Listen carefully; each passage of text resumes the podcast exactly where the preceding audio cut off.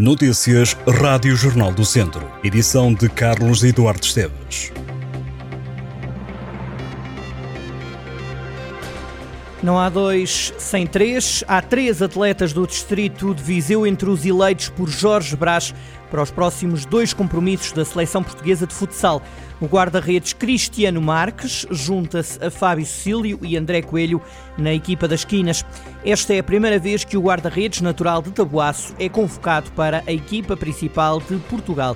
Cristiano Marques, que soma oito internacionalizações pela seleção sub-21, integra a lista de 15 convocados pelo selecionador para os dois primeiros jogos da ronda de elite de qualificação para o Campeonato do Mundo de 2024. Cristiano joga na equipa belga do Anderlecht. Os jogadores Fábio Cecílio e André Coelho repetem convocatórias anteriores. Fábio Cecílio, natural de Tabuaço, e André Coelho, nascido em Nelas, mereceram novamente a confiança de Jorge Brás. Cecílio alinha no Braga, André Coelho é jogador do Barcelona.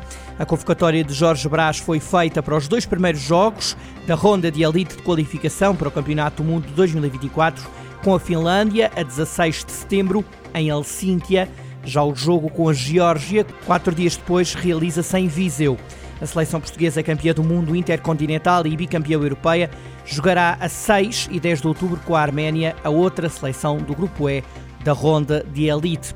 Os vencedores dos grupos garantem a qualificação direta para a fase final do Campeonato do Mundo, que vai realizar-se no Uzbequistão.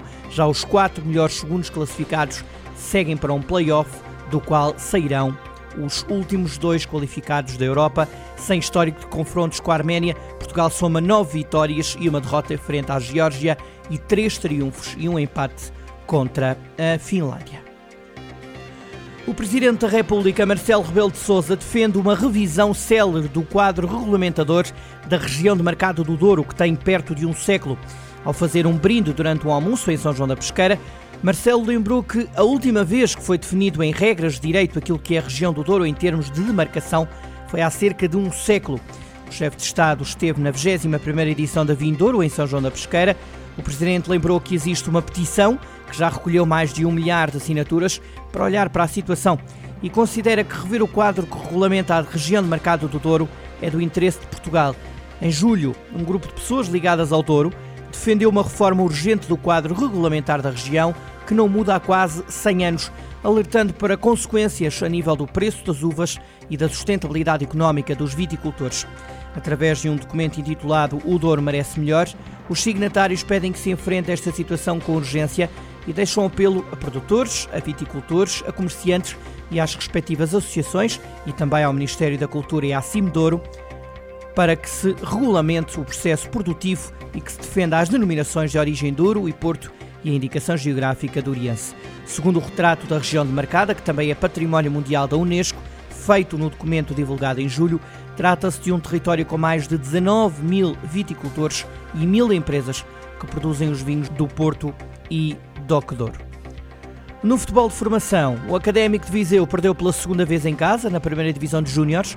A equipa academista foi derrotada por 5-2 frente ao Benfica, num jogo realizado no estádio 1 de Maio em Viseu. Os golos do Académico foram marcados por Machado aos 38 minutos e Simão aos 70. O resultado registado ao intervalo era de um 2-1 favorável ao Benfica. Na segunda parte, os contornos de goleada surgiram com o marcador final a chegar aos três golos de diferença. A derrota atira o Académico para sexto lugar da Série Sul da prova, com seis pontos somados. Para já o Académico está fora dos lugares que dão acesso à fase de apuramento de campeão. O próximo jogo da formação de Viseu será nos Açores, frente ao Lusitânia. Os bilhetes para a edição deste ano da Feira Industrial e Comercial do Conselho de Tondela, a FICTON, já estão à venda. Os ingressos estão disponíveis no site da Ficton. Os bilhetes físicos para as habituais festas do Conselho foram colocados à venda no Museu Municipal Terras de Besteiros. A pulseira geral, que permite a entrada diária, custa 10 euros.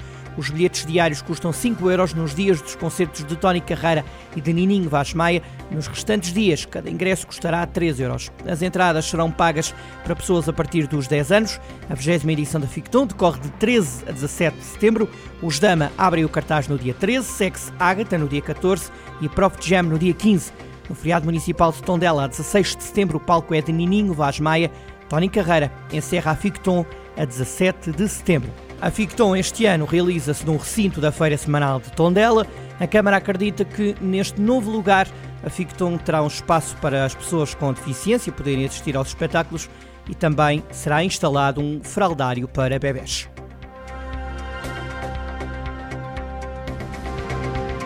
Estas e outras notícias em jornaldocentro.pt